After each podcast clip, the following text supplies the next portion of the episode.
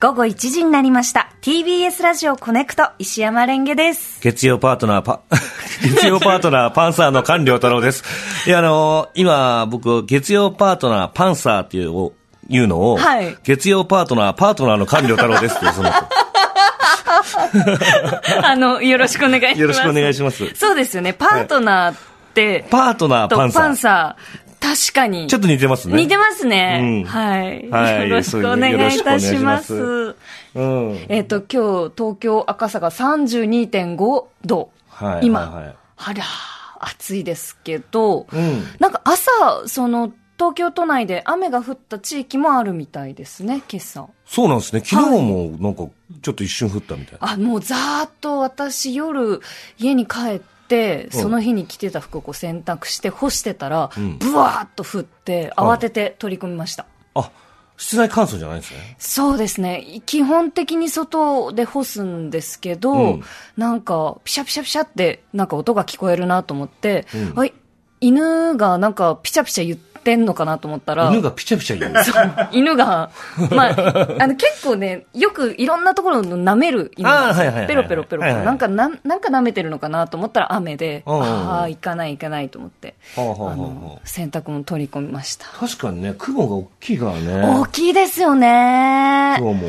この雲、今日あの来る時も、うん雲見ながら、うんはあ、すごいいろんなものの形に見えるなって思ってたんですけど、はあはあれに見えるって思った瞬間、もう別の形になってて、はあはあはあすごいやっぱ面白いなって思っちゃいました。すい。いいですね。メルヘントーク。メルヘントークです。うあ、ちょっと恥ずかしい。いや、あのーもう、あれで、なんか週末はなんかやってました？はい、あの、週末は、えっと、東京のあの渋谷のシアターオーブっていう、あの、劇場でやっている、ワンス、ダブリンの奇跡っていう、あの、映画の、うん。えーっと、ブロードウェイ版、うんうん。舞台版、そのミュージカルの、えーコンサート、ワンスのコンサートを見てきて、で、あのーまあ、その話が、えーっと、ダブリンの街で、えーっと、路上で歌っている、はい。えー弾き語りの男の人が、うん。まあ、恋に破れた男なんですけど、急にある女性と出会って、うん。そこからみたいな話なんですが、は朝映画を、まあ、見て、うん。で、その後すぐコンサート行って、あ、はい。め。ちゃくちゃ良かった。朝映画を見てすぐコンサート行ったんです。そうなんです。映画は、あの、2007年の映画なんですけど、アマゾンプライムとかで、うんえっと、配信でそのレンタルができるんですよ。うんで、その見て、で、あ、こういう話なんだっていうのを見てから、そのコンサート行って、うんさっき聴いてた曲が、なるほど今生歌でっていうところで、はいはいはいはい。で、その映画版ではなかった、その、えっ、と、アイリッシュ風のこう、アレンジとかが出てきたりとかして、うんうんうん本当に良かった。いや、ちょっと素敵な週末ですね。本当にそうなんですよ。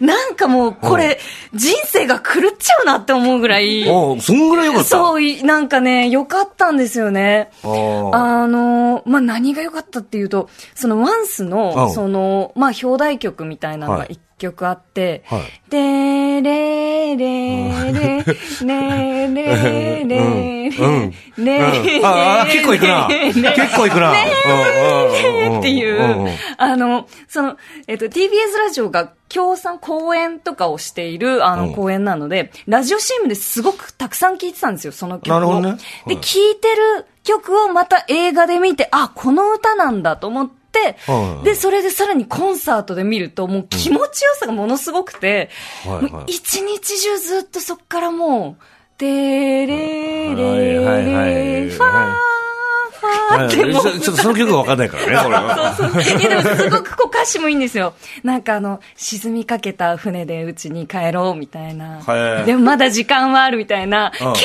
構その物語としても曲としても、まあなんかその男性が、えーっと、以前交際していた、はいその彼女のことをこう思って、うんずーっとこう、うじうじしているところからスタートする話なので、はいはい出てくる曲が割と暗めのものが多いんですよ。その、特に前半。はい。でその暗い曲好きで、私。ああ、なるほどね。すごいドハマりしちゃって、で、その暗い男性のこう、うじうじした物語も私結構好きで、はいあの、新海誠監督って君の名はとか、はいはい。あの、すずめの戸締まりとか、秒速5センチメートルとかもまさになんかそういうちょっとうじうじしてる感じがね。そうなんですよ。うん私、うじうじしてる時の、あの、新海誠さんの作品が本当に好きで、はいはいはいで、それ以来の、もう、ドストレートなうじうじをこう、朝から浴びて、はいはいで、また、お昼も、こう、ちょっと浴び直すことができて。え、じゃあそのお話としては、その恋愛のお話なんですか、そうなんですよ。映画の方は、えっ、と、まあ、恋愛と、えっ、と、その夢を追いかけるみたいな話の、こう、二軸で進んでいくんですが、うん。えっ、と、その舞台版のワンスの方は、ちょっとブロードウェイで、えー設定にこう、ちょっと違いがあったりとかして、はいはいでも、まあ、その、曲と、えー設定っていうところは、こう、近いところがあったり、まあ、脚色はあるんですけど、うん。なんか舞台版の方が印象としては、よりこう、爽やかなはいはい。雰囲気ですかね。なるほどね。あのー私も週末ぐらいから、あのーバチェラーが始まりまして、ああはい。はい。やっぱ今恋愛に敏感になってる。そうですかバチェラー5。5。5が始まって、まだ3話しか公開されてないんですけれども、やっぱりね、いいなっていうね。どんなところがいいんですか？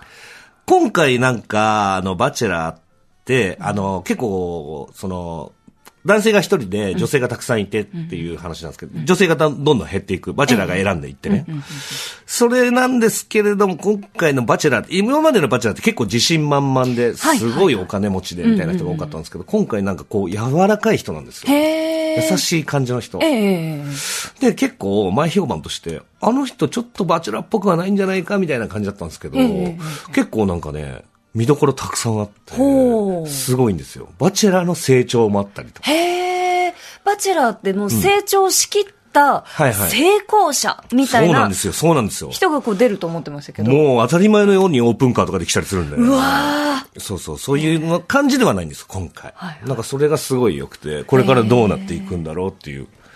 だからちょっとうじうじでもないけれども、そういうなんかこう、ちょっと気弱なバチェラー。ああ。またね、ちょっと面白いんですよね。なんか人の成長談とかって面白いですよね。面白いっすね。やっぱり、その、まあ、いきなり天才スタートも面白いんですけど、ああ、確かに確かに。とんでもない実力持ってる。漫画とかで結構多いんではいすけど、はい。転生して、そうそうそのもう最強の状態で物語をスタートするみたいな。そう。